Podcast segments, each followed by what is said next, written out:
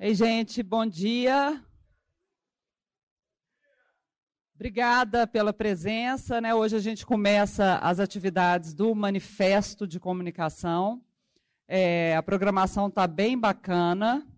E vou chamar aqui para dar uma palavrinha a diretora da Faculdade de Comunicação e Artes, professora Cláudia Siqueira, para abrir uh, as atividades do evento. Tá bom? Obrigado.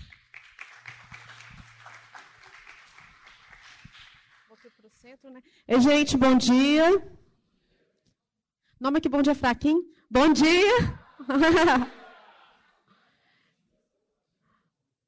É com muita alegria que eu estou aqui hoje nessa manhã para abrir o manifesto e encerrar com essa abertura as comemorações dos 45 anos da, Faculdade de Comunicação e Artes. Queria primeiro agradecer a presença de todos vocês, agradecer o apoio do professor Cláudio Bahia, diretor acadêmico, do professor Alexandre Rezende, pró-reitor da unidade, agradecer em nome das professoras Alessandra e Viviane, os colegiados de curso e todo o corpo docente. E dizer para vocês que a Faculdade de Comunicação e Artes completou esses 45 anos e quando a faculdade nasceu, a gente vivia no país um momento marcado pela ditadura. E a faculdade, ela nasce como um, como um espaço onde é, era possível experimentar, ter liberdade de expressão. E essa marca da faculdade, a gente acredita que a gente carrega. A gente continua, e eu acho que o, o vídeo que passou ali é um pouco é, disso, a gente continua é, incentivando vocês a experimentarem, a testar novos formatos, novas linguagens, novas narrativas, porque a gente acredita que a faculdade, principalmente através dos laboratórios, é um espaço onde vocês é, têm a maior possibilidade dessa experimentação e que é através dessa experimentação que vai, de alguma forma, para o mercado, é que a gente vai dinamizando toda a produção da comunicação. E aí eu estou falando muito naquilo que se refere não só ao audiovisual, mas aos produtos da comunicação de forma geral. Hoje, a gente vai ter é, uma conferência que, em função de um imprevisto que a própria conferencista vai explicar, vai acontecer via Skype. Eu vou ler para vocês o currículo da Clara. E aí depois a gente passa, né? A Carmen, acho que está lá em cima, fazendo esse contato com ela, a gente começa a conferência. Então, a palestra é as redes sociais como ferramentas de militância. A palestrante é a Clara Verbuck, ela é escritora, blogueira, militante feminista, cantora e roteirista. Começou a escrever em 1998 para o é, Cardos Online, o primeiro é, mais, mais brasileiro. Em 2001 criou um blog Brasileira Preta, que chegou a ter mais de 1.800 acessos diários. É autora de seis livros, Máquina de Pinball, é, das coisas esquecidas, atrás da estante, vida de gato, Nossa Senhora da Pequena Morte, é, Cidade Grande no Escuro e Toreando o Diabo, em coautoria com a ilustradora Eva Uivedo. Clara é uma das, uma das idealizadoras do site Lugar de Mulher, escreveu para as revistas Trip, TPM, Cláudia e para os portais Vírgula e Portal R7. Atualmente, ela ministra oficinas de criação literária para mulheres, escreve uma coluna para a revista Carta Capital e jornal Zero Hora. Queria parabenizar o colegiado por esse evento, pelo manifesto. A programação, como a professora Viviane falou, está muito interessante. E a gente já começou a nossa manhã é, com o espetáculo dos meninos, que eram do projeto Providência, que também foi muito legal, o rap deles. Queria aproveitar também e parabenizá-los aqui. Então é isso, desejar um excelente evento para vocês, muito sucesso e aproveitem esse período que vocês estão em formação para retirar da universidade, da faculdade, é, da unidade São Gabriel, tudo que a gente pode oferecer para vocês e suguem bastante dos professores, do corpo docente. Acho que é isso. Um bom evento, uma boa manhã para todos nós. Muito obrigada.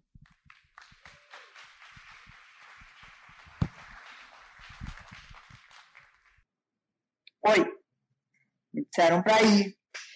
Na verdade, eu tinha que ir para Belo Horizonte, né? Então, eu começo pedindo desculpas por não estar aí no auditório com vocês e estar na minha casa. Essa é a sala da minha casa. Vocês estão tendo, conhecendo por acidente. É, o que aconteceu ontem, deixa eu explicar um pouco o que aconteceu. Eu perdi o voo da tarde porque estava um trânsito absurdo em São Paulo e aí começou a chover e eu fiquei cinco horas no aeroporto esperando até que liberassem os voos, aí aquela coisa, né, começa a, a começa a embolar e aí, enfim, eu sei que na hora que a gente conseguir, eu cheguei a embarcar, cheguei a entrar no avião, o avião estava andando na pista e nos mandaram voltar, porque era 11 h 04 e o aeroporto de Congonhas fecha às 11 e às 11 h você não pode mais decolar. Imagina se, tu, se, as, se, as, regras todas do mundo fossem seguidas, né, à risca, assim. Bom, aí me deram várias opções. Uma delas era ir para Guarulhos, pegar um voo às duas da manhã, chegar aí de madrugada. Eu ia ficar toda zoada porque eu ia, eu vou falar com vocês agora e depois eu ia voltar aqui para São Paulo porque eu tenho uma outra palestra num festival que chama PET. Na verdade não é uma palestra, eu vou mediar uma mesa. Mas enfim, eu precisava trabalhar, precisava estar aqui. Ia ser uma correria de qualquer forma. Uh, e aí veio o meu vacilo porque teve trânsito, não foi culpa minha, teve a chuva, não foi culpa minha, teve o aeroporto fechando, não foi culpa minha, aí o último vacilo foi culpa, minha, foi culpa minha. Eu botei meu, o meu, o meu eu já estava cansada, fazia muito tempo que eu estava no aeroporto, e eu botei o meu despertador para 5 da tarde. Inclusive, preciso desligar, porque ele vai tocar às 5 da tarde, eu vou estar no meio da outra mesa.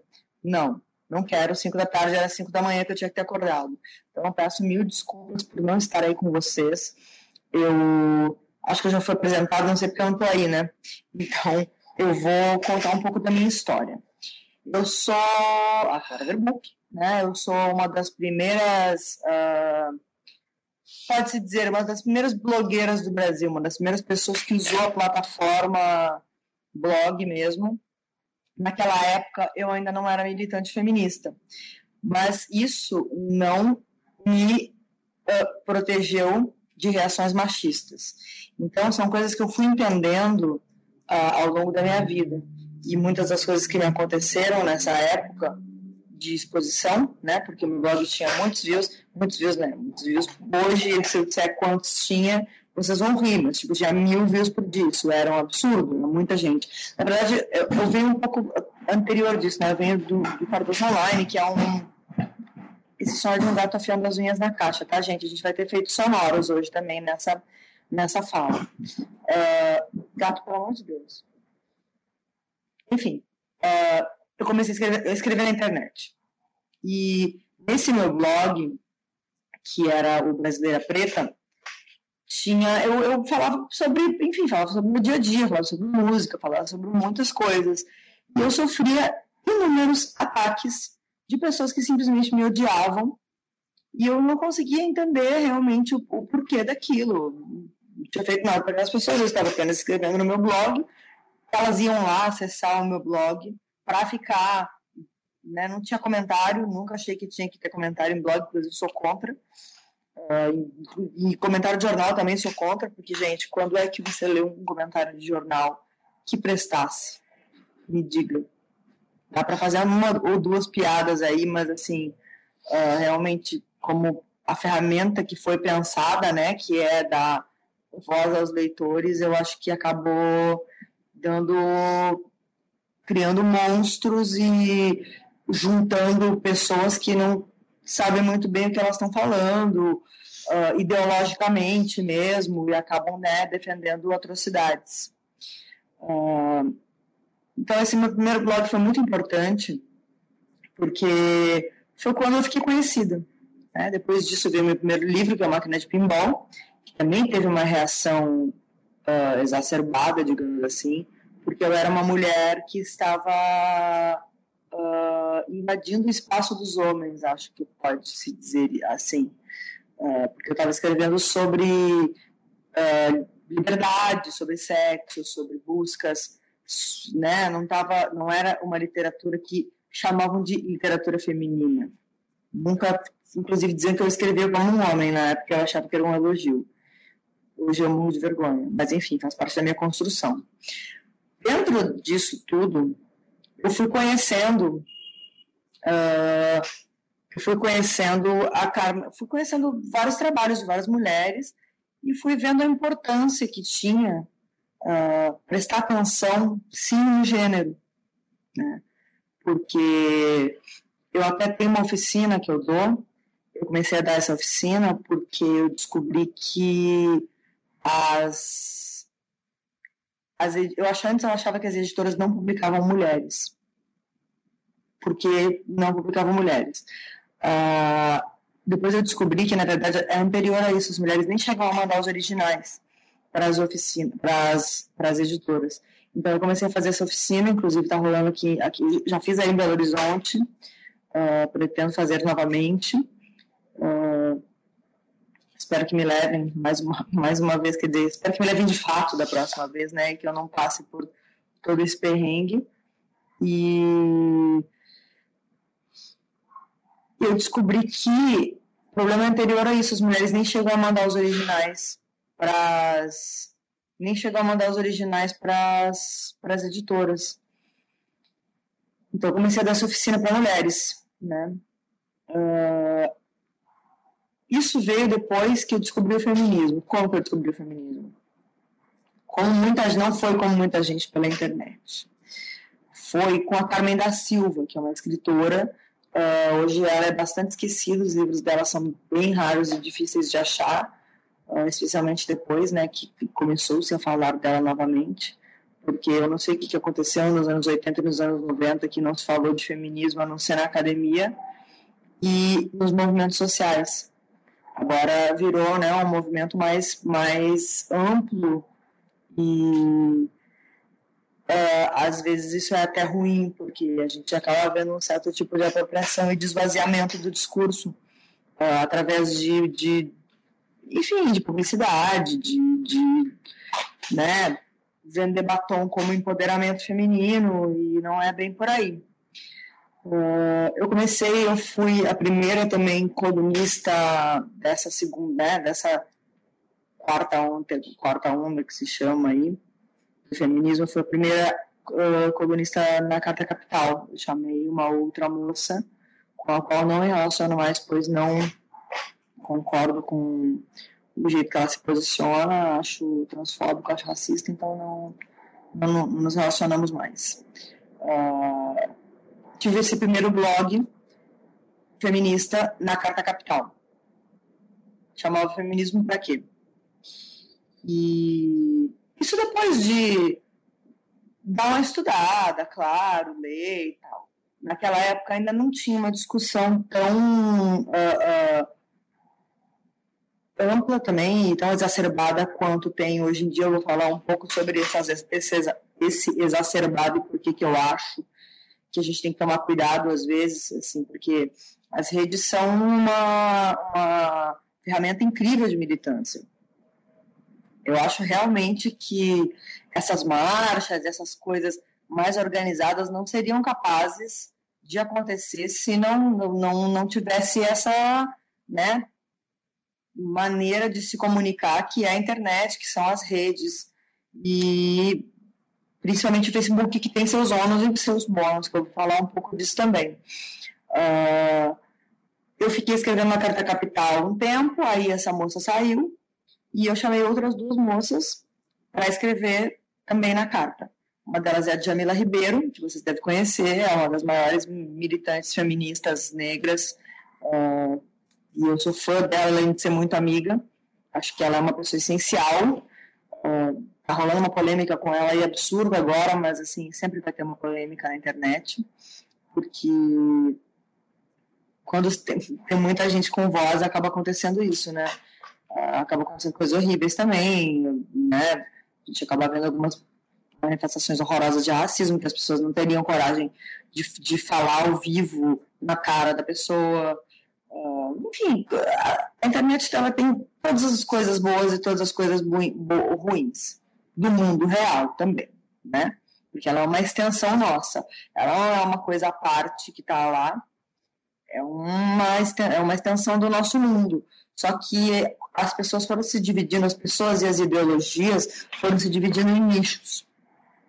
E às vezes esses nichos acabam ficando meio cegos para o que está acontecendo no resto do, né, fora da bolha que a gente chama assim. Então, como teve nos últimos anos uma, uma polarização política muito grande, uh, eu particularmente busco tomar muito cuidado para não ficar presa dentro da bolha. Claro que eu prefiro não ser agredida, né? A gente sempre prefere, é sempre melhor não ser agredido. Então, assim, por exemplo, meu, meu Facebook é fechado, mas eu não deixo de ler opiniões de pessoas que eu considero razoáveis que estão do outro lado, digamos assim. Né? Que eu acho uma coisa muito importante de fazer. Obviamente, o outro lado não é assim, ah, eu vou ler a opinião de um machista. Machismo não é opinião, machismo é opressão assim como racismo, assim como transfobia, assim como tanta coisa que a gente vê que as pessoas disfarçam de opinião. Uh, mas isso acho que também acaba fazendo parte de um aprendizado. É, eu aprendi muita coisa, eu já fui há cinco anos, seis anos, eu era uma pessoa completamente diferente. Eu pensava diferente, eu cometi muitos erros, eu falei muita besteira, eu, enfim, aprendi muito e aprendi muito com as minhas amigas militantes na internet, que, porque começou esse movimento forte, uh, que é um movimento feminista, né? Vocês estão aqui, vocês sabem que eu sou feminista. Uh, e muita gente começou a fazer seus próprios sites, as meninas do Olga fizeram. Aí a gente foi mais ou menos ao mesmo tempo que nasceu o Olga, o Lugar de Mulher, que é o meu site, que está um pouco abandonado agora porque a gente precisa trabalhar. E infelizmente a gente não conseguiu fazer o Lugar de Mulher render para ser um trabalho que a gente ganhasse dinheiro, conseguisse, então a gente foi acabando, né, mais um efeito sonoro de casa, a gente acabou dando uma largada, assim, mas estamos voltando aos poucos, uh, temos umas ideias de parceria, e o Capitolina, que é um portal muito bacana também, uh, feito por adolescentes, né, adolescentes não, mas não são adolescentes, são jovens adultos, que a adolescência vai estar mais longe agora, né, elas são jovens adultas, e só um segundo, gente, porque como a gente está aqui nesse nessa distância, eu preciso ver o que as pessoas aí estão falando comigo. Tá tudo, tá tudo certo aí? Vocês estão me ouvindo? Tá tudo bem? Tá. Beleza. Então, uh, e o que a gente viu nesses, nesses últimos anos, eu diria nesses últimos quatro, cinco anos, foi um crescimento desse, uh, uh, desse movimento feminista mesmo, das mulheres começaram. Como que eu acho que isso começou? As mulheres começaram a ver que a situação delas era, é, é, tem muitas semelhanças. Né? A gente, porque quando a gente sofre violência, por exemplo, que eu já sofri, eu achava que eu morria de vergonha, porque eu me considerava uma mulher forte, e como assim uma mulher forte vai admitir que sofreu violência uh, doméstica, no caso, né, da minha? Uh, eu fui descobrir, por exemplo, que eu fui estuprada depois dos 30 anos, quer dizer, eu já sabia que eu tinha sido estuprada, mas eu achava que a culpa era minha, porque eu tinha bebido. Então, são conversas, é muito importante que a gente converse entre nós, nós mulheres, né, para e, e trazendo luz sobre essas questões. Uh, quer dizer, uma pessoa de 30 anos que foi estuprada com 13 anos, descobrir que a culpa não foi dela, mais da metade da vida dela depois não é uma coisa normal. Né? Uh, até porque os, os, a parte legal que deveria nos, nos, nos aparar, nos, nos amparar, acaba nos culpabilizando, né? Que se fosse seja uma adolescente e tal, é, o despreparo da polícia nesse caso aí é uma coisa gritante. Eu já fiz algumas, alguns textos falando sobre o, a delegacia da mulher, né? E, e, o despreparo que a delegacia da mulher recebia algum, alguns depoimentos de Belo Horizonte, de outros lugares de Minas, uh, recebi depoimentos do Brasil inteiro e é sempre a mesma coisa, sempre a mesma reclamação, que parece que estão tentando de dissuadir de fazer a denúncia. Uh, voltando para a importância das, das, redes sociais, as mulheres começaram a se escutar. E quando a gente se escuta, a gente descobre coisas em comum, né? E também descobre as divergências. Então, a gente sempre, no começo, é engraçado, eu tenho algumas amigas que estão nesse processo agora de, digamos, sair do armário como feministas, e é sempre a mesma coisa começa assim: uh, Poxa, elas estão certas. Elas, as feministas, estão certas. Uh, e aí, quando a gente vê, a gente já está brigando com alguém na mesa do bar, dizendo: Não, o que, que é isso? Está errado. E aí a gente percebe que não são elas, somos nós. Né? Uh, e é importante também frisar que não é, não existe um feminismo, né? Existe o feminismo interseccional, existe o feminismo radical, com o qual eu discordo de, da maior parte das ideias e das militantes, uh, por ser um. Claro que assim, não são todas as pessoas, né? not all não são todas as pessoas das eu discordo, e não é porque eu discordo delas que eu vou deixar de me comunicar com elas. Mas tem uma coisa que eu acho que é inaceitável, que é transfobia.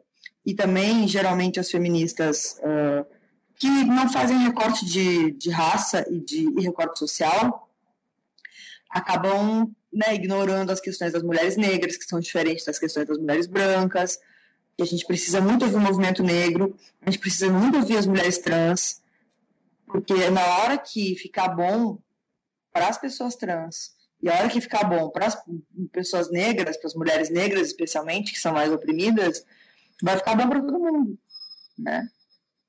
Eu acho que nem é uma questão de abrir mão de privilégio. É só a gente tem que prestar atenção no outro, né? Isso chama alteridade. É você se colocar no lugar do outro. Realmente, né? Não é, não adianta ter empatia e, e ficar nessa punheta de empatia sem realmente fazer nada efetivo a respeito.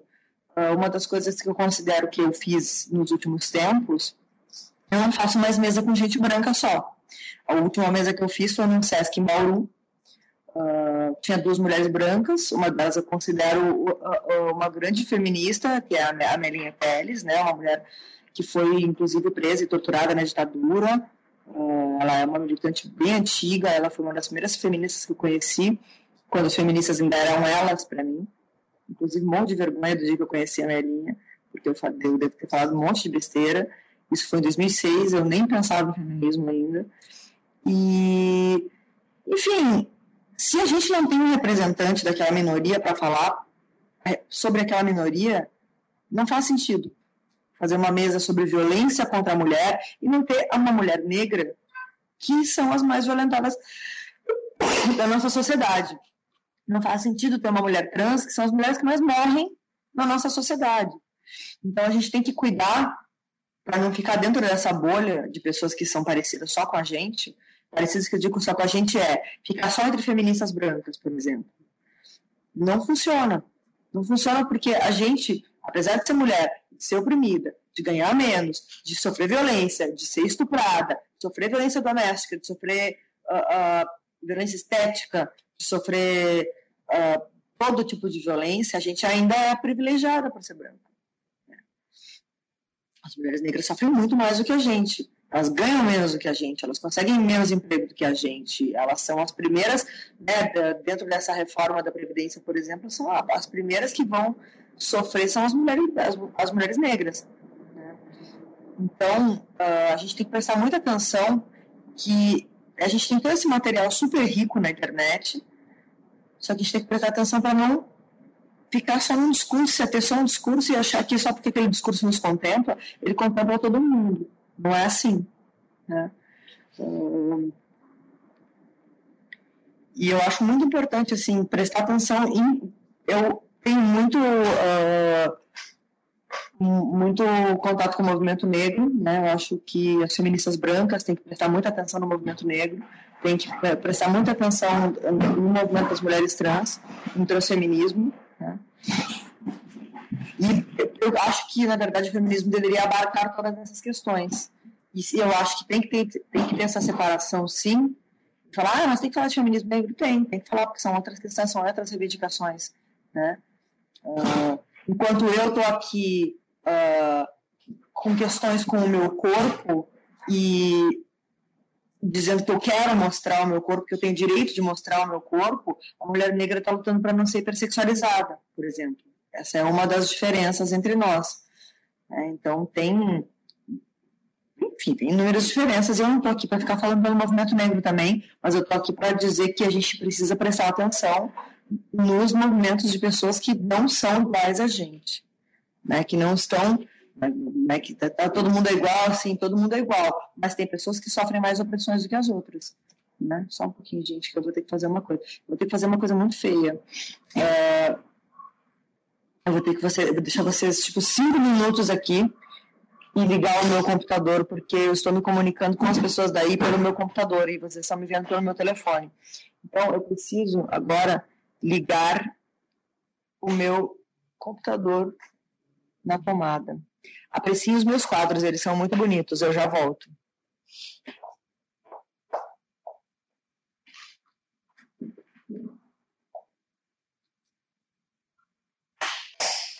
Gente, enquanto ela faz a, a engenharia,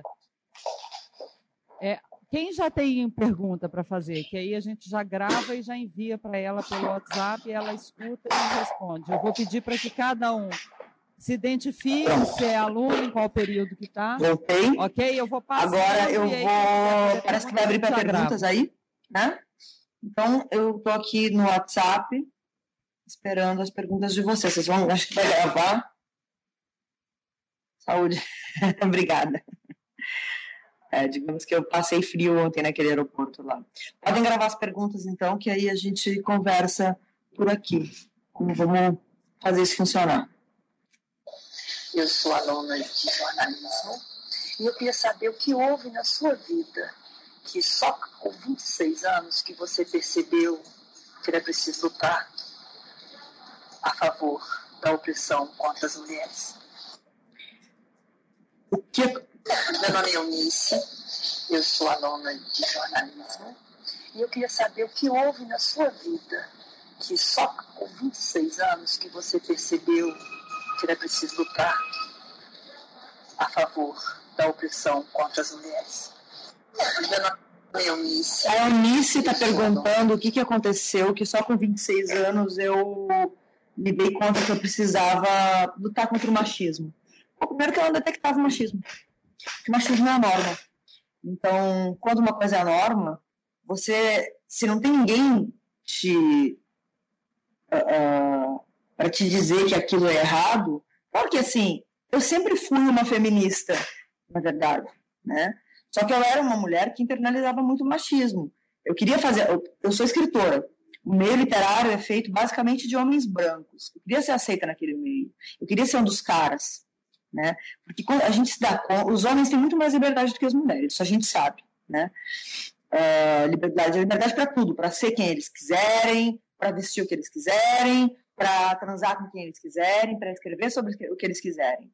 Então, como eu era muito nova, quando eu entrei no meio literário, eu tinha 22 anos quando eu publiquei meu, meu primeiro livro, eu estava assim na onda de agradar, porque eu queria ser um deles, eu queria ser um dos caras, eu queria ter a liberdade que eles tinham. Até eu entender que o que eu queria era a liberdade deles e não ser um deles, uh, né, não, não fazer parte da panelinha, não uh, uh, competir com outras mulheres, que era uma coisa que eu fazia muito também. demorou, demorou. E o que aconteceu comigo para eu me dar conta disso, eu comecei a ler a Carmen da Silva, comecei a perceber essas coisas, e ao mesmo tempo começou o movimento de mulheres na internet a se abrir e discutir mais isso, né? Porque a princípio a gente é criada para competir. Não é, né, não é culpa da mulher quando ela reproduz machismo. Ela foi criada para isso. Claro que a minha filha de 13 anos agora não está mais sendo criada para isso. Ela está, né, outra, outro momento, outra construção de, de, menina. A gente vê o movimento das secundaristas que teve, dos secundaristas, mas assim, as lideranças eram muito femininas.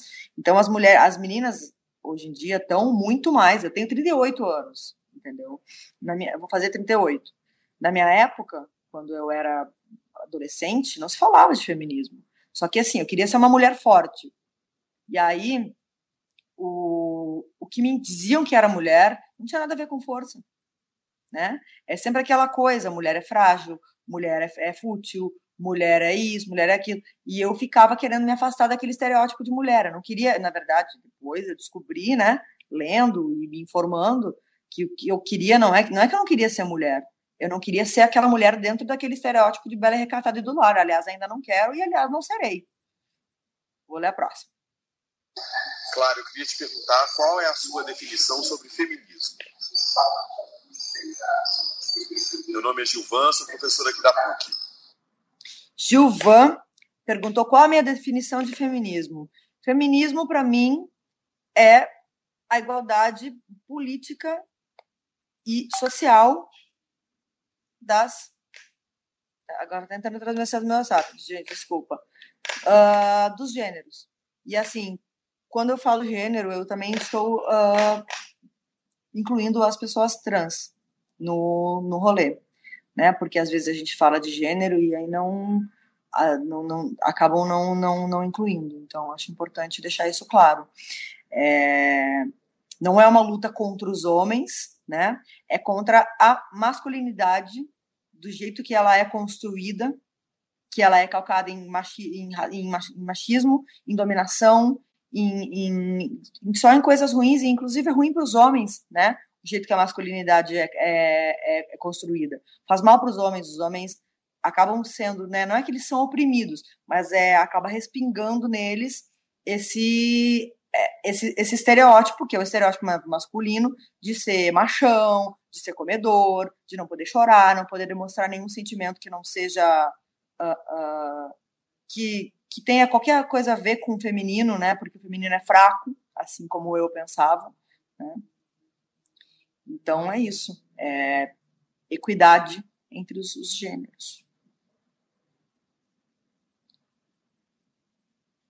Saber se você acha que homens podem ser, é, podem ser feministas ou se eles só podem contribuir para esse movimento. Lohane, da Saber se você acha que homens podem ser, é, podem ser feministas ou se eles só podem contribuir para esse movimento.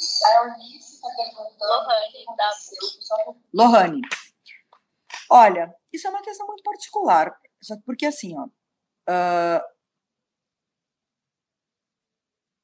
eu já vi muito homem que se diz feminista, participa do movimento ativamente, e é tudo papinho, é tudo discurso. Então, para mim, para Clara, um homem pode ser feminista, sim. Só que tem que ser na prática. Não adianta ser no discurso. Não adianta dizer que é feminista e oprimir a companheira. Não adianta dizer que é feminista e, e, e roubar a fala da, da, da amiguinha. Não adianta dizer que é feminista e querer impor amor livre para as meninas porque, nossa, você é muito oprimida, você tem que se libertar. Então, assim, eu acho que os, os, o, a coisa mais feminista que um homem pode fazer é ouvir uma mulher falando. E a outra coisa é falar com os, os irmãos dele, os brother dele, que não, não escutam mulheres, né? Uh, que a gente ainda tem, ainda, tem ainda isso. Uh, a gente fala, a gente é exagerada a gente é louca, a gente é nossa, mas ai, mas nem todo homem, mas blá blá blá. Aí um homem fala e todo mundo fala, nossa, é verdade. Eu, inclusive, queria deixar uh, um documentário indicado que chama The Mask You Live In. É um documentário do tem, tem na Netflix, é de um grupo que chama uh, esqueci Espera que eu vou olhar aqui. Mas ele fala sobre a construção da masculinidade. Então, tem muito a ver. A pergunta anterior, na verdade, tem a ver com isso. The Representation Pro Project. Elas fizeram também um, um, documentário muito bacana chamado Misrepresentation, que fala sobre as mulheres na mídia. Então, assim, eu acho que um homem pode ser feminista, sim, desde que ele não esteja fingindo ser feminista. Ele pode ajudar na luta. Porque eu acho assim, ó, se são os homens que estão perpetuando a violência contra a mulher, enquanto eles não forem incluídos, incluídos na conversa, nada vai mudar, né? A gente vai continuar apanhando, vai continuar morrendo, as mulheres vão continuar morrendo e, e essa, essa masculinidade de Bolsonaro vai continuar se alastrando. Então, a gente precisa conversar com os caras também. Meu Deus, quanta pergunta, peraí.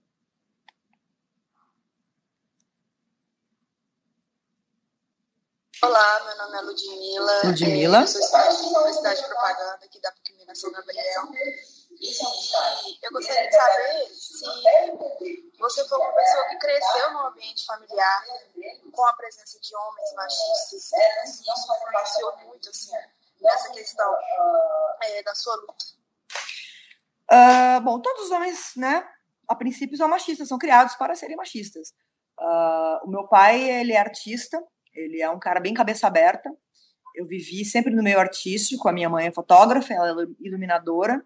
Uh, não vivi num ambiente de violência na minha casa, mas uh, a gente vê atitudes machistas dentro da nossa família, né? Mesmo quando o cara que para a pessoa deixar de ser machista, primeiro ela tem que admitir que ela é, né? Então eu dou uma chamada no meu pai, sim, dou uma chamada no meu pai, dou várias chamadas no meu pai uh, hoje, né, que eu sou feminista. Mas eu sempre fui uma mulher que eu tive uh, liberdade. Então, isso que me ajudou, na verdade. Porque, apesar do meu pai tentar, não que ele tentasse me prender em casa, que ele fosse uma pessoa horrível, como eu disse, ele é artista, ele é uma pessoa cabeça aberta, mas, assim, eu era um. Se eu sou assim, que vocês não estão me vendo. Eu acho que talvez a minha presença ao vivo seja mais uh, uh, enfática, digamos assim. Eu, na adolescência, eu era um furacão, eu era impossível de controlar. Então, sim, teve alguns episódios de machismo da minha, dentro da minha família. Mas, não, eu não cresci num ambiente machista. Uh, o que tinha de machista, na verdade, vinha da minha mãe. Mas, claro que ela não sabia. Eu Tem uma, uma menina de Belo Horizonte que ela assina como feminista cansada, não sei o nome dela, mas eu gosto muito que ela chama que isso é tipo um proto-feminismo. É quando você quer se afastar dessa imagem de mulher que te passa, que é essa coisa que eu falei antes, de ser uh, fraca, mulherzinha, uh, fútil, e, e, não necessariamente ser a bela recatada e do lar, né? mas ter uma atitude que esperam né? dentro dessa construção de feminilidade. Uh, então, o que a minha mãe dizia era para não ser que nem as outras pensando nisso hoje, sim, é uma coisa bastante machista de dizer, mas eu, hoje eu entendo o que, ela quer dizer, né? É se afaste de o que ela queria dizer na época. E ela sempre me, me alimentou com literatura que hoje eu consigo ver como feminista, por exemplo, o Procurando Firme, que é um livro da Ruth Rocha, que é uma princesa que não quer ser princesa, ela quer sair, correr o mundo e tal. Então eu sempre fui criada para ser uma mulher livre e, e, e fora do estereótipo fui muito sortuda, porque eu sei que isso é uma coisa bastante rara. Uh, mas, assim, sofri machismo na escola, sofri machismo quando comecei a escrever, sofri machismo a vida inteira, porque o mundo é machista, né? Mas não foi dentro do meu ambiente de casa, não. É, bom dia, meu nome é Luiz, eu faço publicidade, estou no sexto período. Luiz faz publicidade. Eu não quero que essa pergunta seja é, entendida como invasiva ou como um homem pergunta, mas como uma pessoa querendo saber como conciliar o feminismo com as religiões, porque querendo ou não, o histórico delas é de uma agressão de séculos, né, de milênios. E aí eu queria ver, é, entender essa visão de conciliar feminismo e religião.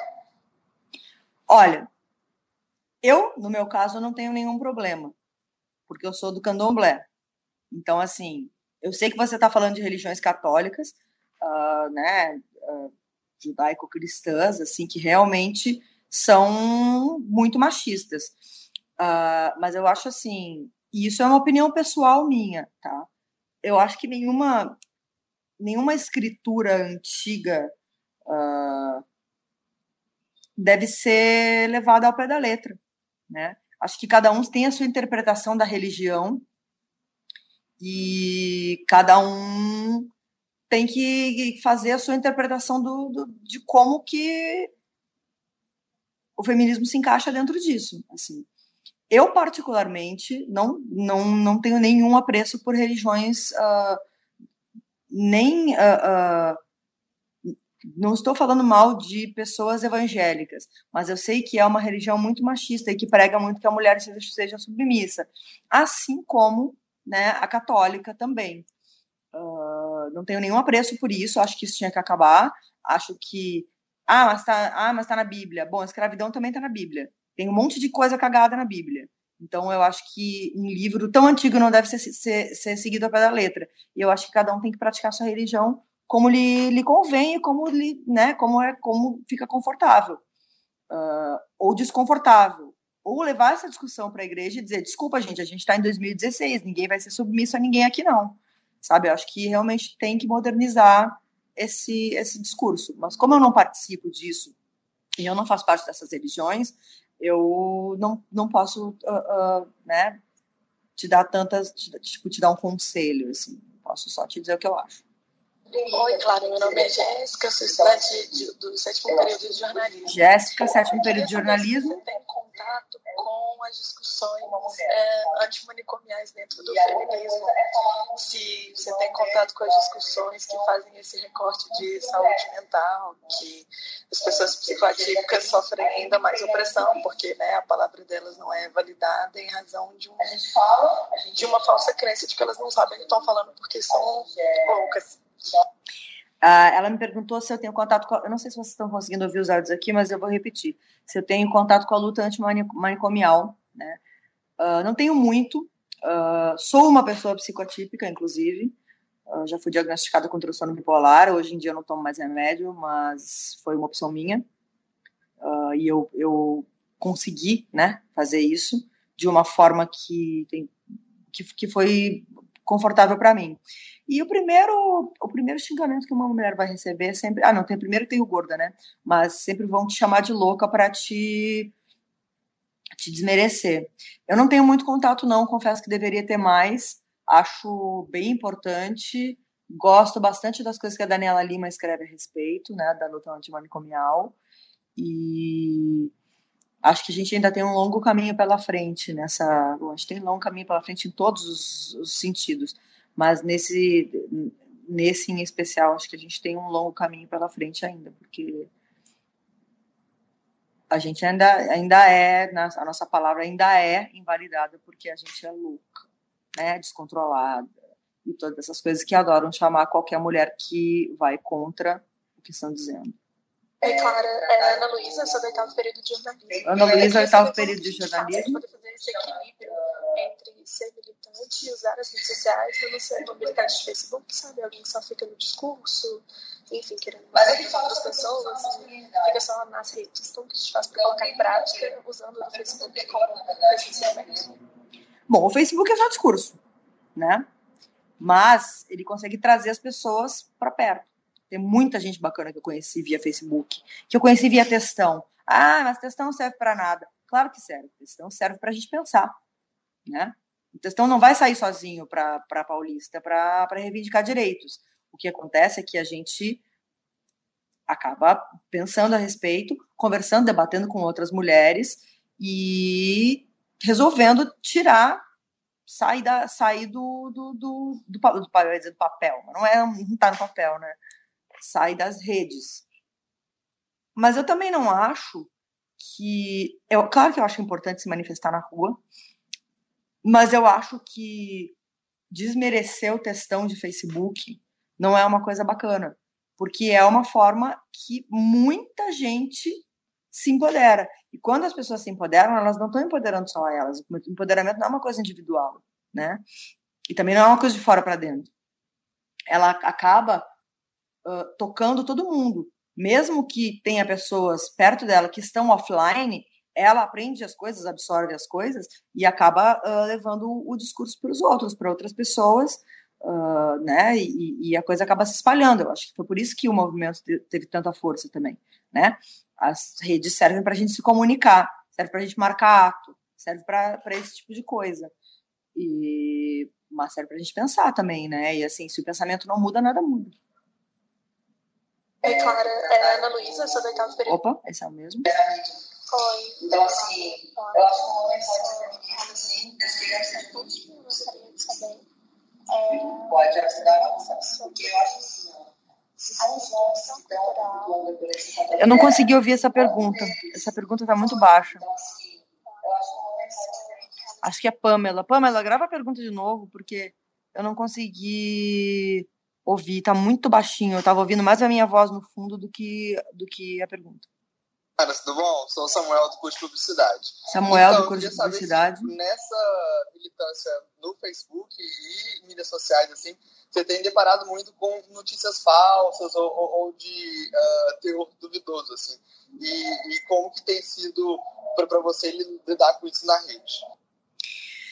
Notícias falsas ou denúncias falsas? Ele, o que ele perguntou foi se eu me tenho me, de, me deparado muito com notícias falsas e eu não sei se. Bom, notícias falsas a gente sabe que tem sites que estão ganhando milhões com notícias falsas, mas eu não sei se você está querendo falar, talvez, de denúncias falsas. Uh, nunca soube de uma denúncia que fosse falsa, sei que existem, porém sei que são pouquíssimas, tá? Uh, porque é muito difícil uma pessoa se expor, e é muito difícil a gente expor uma violência que a gente sofreu, uh, só para chamar atenção, né? A gente vê o que, o que isso acaba né, acarretando é no linchamento virtual, que é a pior coisa que pode acontecer, né? Uh, a gente teve um caso há pouco tempo aí de uma, de uma menina que, enfim, se meteu numa fria aí, e foi uma, um absurdo, foi um super linchamento virtual. Tipo, acabaram com a carreira da menina. E realmente o que ela fez não foi bacana, não, foi uma idiotice. Mas eu acho que as coisas às vezes tomam uma dimensão muito grande nas redes, né? Uh, é bem. chega a ser perigoso, porque o linchamento virtual está a um passo do linchamento físico. E as duas. Tá. Então, e a gente tem que tomar muito cuidado com isso, assim. Uh, sobre notícia mesmo, eu busco fonte, né? Não adianta você uh, ir replicando textão sem saber quem é a pessoa, sem saber quem é onde é. Então, assim, a fonte tem que ser confiável. Vocês são estudantes de comunicação, uh, acho que a maioria de vocês, né? Então, vocês já estão aprendendo que a primeira coisa que a gente tem que saber é se a nossa fonte é confiável, né? E às vezes não é. Né? Uh, os sites que eu confio, o site, o site que eu mais confio é o Ponte Jornalismo, na verdade, uh, que inclusive está fazendo um crowdfunding para conseguir fazer mais reportagens, eles são incríveis, é do, do André Caramante, que é um cara que foi perseguido pelo coronel Telhada da Rota, que é uma pessoa horrorosa, uh, que se orgulha de ter matado 36 bandidos, né? Esse tipo de ser humano bacana, assim. E ele o, e o, o Caramante fez o, ele é um dos caras que fez o, ponto de jornalismo. Uh, isso você estava perguntando de notícia, né? Agora sobre denúncia, eu não, não posso realmente te, te responder isso, assim, tem que você tem que ir atrás de checar os fatos, né? Que é outra coisa que jornalista tem que fazer. É, oi, Clara, meu nome é Letícia, Letícia, eu sou aluna de publicidade. Eu gostaria de, de saber como foi o seu processo de descoberta do feminismo. Se teve algum momento que você duvidou do movimento, quis se afastar ou dar uma diminuída na militância. Eu gostaria que você falasse também um pouco mais sobre o feminismo radical, porque eu escuto muitas pessoas me chamando de feminista radical e eu não me vejo assim. Bom, Uh, peraí, deixa eu fazer. É, oi, Clara, meu nome é Letícia, eu sou aluna de publicidade. Letícia, aluna de publicidade, quer saber como foi o meu processo de descoberta do feminismo. Uh, eu comecei a ver que eu já era feminista, na verdade, com as coisas que eu fui lendo da Carmen da Silva. né? Aí a gente vai passando para outras teorias, vai ler Beauvoir, vai ler outras coisas e vai vendo que, nossa, meu Deus, é, é até um pouco assustador, porque são livros que foram escritos há muito tempo, né? E, e ver que essas coisas ainda acontecem, ainda valem e ainda, né, são é o que a gente luta contra, porque o que parece assim, parece, ah, vocês já votam, vocês já trabalham, para feminismo para quê? Como se não tivesse toda uma outra questão. Né? O meu processo de descoberta foi foi bem lento, na verdade, assim, porque eu comecei em 2008 a ler Carmen da Silva, foi essa coisa, né, de começar a achar que elas estavam certas, até que começou a ter uh, esse, esse diálogo nas redes sociais, e aí eu comecei a escrever. Não, na verdade, eu senti primeiro uma necessidade de escrever, porque quando você uh, se dá conta, né, de que o feminismo é necessário, de que você é feminista, uh, você parece que tira um véu e tudo que e tudo não, mas muita coisa começa a fazer sentido, muita coisa que aconteceu na sua vida. Uh, o movimento feminista não é uma, um movimento só. Então, assim, já me senti desconfortável em partes do movimento. Como eu disse antes, hoje a maioria da, das minhas amigas são feministas negras e são transfeministas. Uh, e sobre feminismo radical, eu prefiro não falar, eu prefiro que você vá pesquisar, porque não é uma corrente que me agrada, apesar de respeitar algumas mulheres que são feministas radicais e não são transfóbicas. O meu maior problema com o feminismo radical é justamente esse: é considerar mulher só quem nasceu com vagina, né? Quem, quem tem esse, quem teve, quem foi designado mulher ao nascer. E eu não concordo com isso. Não concordo com essa visão essencialista. Uh, nem todas as feministas radicais são transfóbicas, mas tem muitas. Então, não sei por que, que te chamam de feminista radical. Uh, talvez estejam, estejam querendo dizer que você é uma pessoa extrema e não necessariamente de da corrente radical. Mas aí eu vou te dizer para buscar outras feministas radicais, porque eu não sou uma e eu não posso te responder essa pergunta. Oi, meu nome é Pamela, eu sou aluna do a primeiro Pamela, que eu não tinha conseguido ouvir. E eu gostaria de saber é, o que você acha sobre apropriação cultural e se a apropriação cultural pode ser aplicada, é, no caso de homens, no movimento feminista. Uh, o que, que eu acho de apropriação cultural? Eu não tem que achar nada. Eu escuto o que as pessoas que se dizem apropriadas de, uh, dizem basicamente. É por isso que eu falo que é tão importante a gente prestar atenção no movimento negro. Uh, se essa pergunta partiu daquela coisa do turbante, uh, eu acho assim que se existe uma minoria dizendo que aquilo é ofensivo, então vamos evitar fazer, porque não existe uma pessoa negra chegar para uma pessoa branca e dizer você não pode fazer isso ela não tem poder institucional para fazer isso, né? Não está te proibindo, ela está te dando um toque, na verdade. Uh, então, isso vale para tudo, na verdade, né? Essa, nessa questão de apropriação cultural. Quanto ao homem no feminismo, ser apropriação cultural, eu já respondi isso antes, assim. Eu acho que os homens, eles têm que se envolver na discussão da masculinidade. E eles têm que se envolver eles têm que ouvir as mulheres feministas, conversar com os outros homens, né? Uh, descer do pedestalzinho deles de dizer, ah, mas eu não sou assim, ah, mas not all men, eu não aguento mais not all men, gente, não aguento mais not all men. Uh, se você não é um desses homens, homem que está aí na plateia, se você não é um desses homens, você não precisa dizer nada. Você não tem por que dizer, ah, mas eu não sou assim. Se você não é assim, então, ó, que ótimo.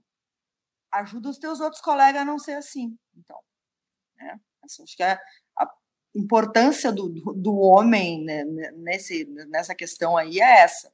É conversar com os outros homens e rediscutir o que, que é ser homem, o que, que é a masculinidade, o que, que, é, o que, que ela faz na nossa sociedade, a devastação que ela faz, inclusive entre os homens, né?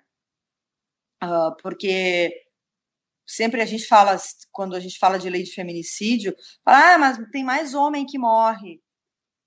Eles morrem muito também, claro que tem questões de violência e tal, mas por conta dessa masculinidade cagada. E mais uma vez vou deixar esse, essa dica desse documentário, The Mask You Live In, que tem na Netflix, é do The Representation Project, e para repensar essa questão da masculinidade. Inclusive, eu me uh, ofereço para fazer uma mesa aí na PUC sobre uh, a construção da masculinidade com outros homens que sejam uh, que estejam dispostos a discutir, porque a maioria não quer discutir, porque aí nem, pra, tem que passar pela, por admitir que é machista, por admitir que tem privilégio. Então, uh, homens melhorem. Vocês têm privilégios, sim. Se você for branco, você tem o dobro do privilégio. Então, tem que, tem que repensar tudo isso, tem que repensar essa, tem que olhar dados, sabe? E ver o quão você é privilegiado, privilegiado sim. Ah, mas eu, mas eu não me sinto privilegiado. Você não se sente privilegiado porque você não pensou o suficiente ainda, porque a hora que você pensar, você vai se sentir. Uh, gente, foi um prazer falar com vocês. Eu vou encerrar agora. Uh, acabaram as perguntas. E Convido todo mundo a visitar o meu site, que é o Lugar de Mulher. Tem muitos textos a respeito de muitas coisas que foram perguntadas aí. Uh, vou deixar o nome de algumas militantes que eu acho bacana seguir. A Djamila Ribeiro, todo mundo deve conhecer, maravilhosa. Uh, Juliana Borges, também é uma militante do movimento negro muito bacana. A Maria Clara Araújo, que inclusive está dormindo no meu quarto nesse momento, que é uma, ela é uma, uma, uma mulher trans que entrou na faculdade e é incrível. Ela, ela, ela escreve super bem. Maria Clara Araújo, vocês podem procurar aí. A Joyce Bert também é uma mulher que eu gosto bastante. Uh, agora ela está trabalhando no gabinete do Suplicy. E vamos prestar atenção na voz do coleguinha, né? Porque senão a gente fica ouvindo só o nosso eco. E, gente, eu queria muito, muito, muito estar aí com vocês hoje, de verdade. Queria muito ter dormido no hotel, queria muito ter encontrado amigos ontem. Fiquei super frustrada de não conseguir ir, mas realmente foi tempo e depois foi a minha ramelada matinal. Uh, espero que vocês tenham gostado, espero que isso gere bastante debate aí. E muito obrigada pelo convite, PUC. Uh, a gente vai se falando. Valeu.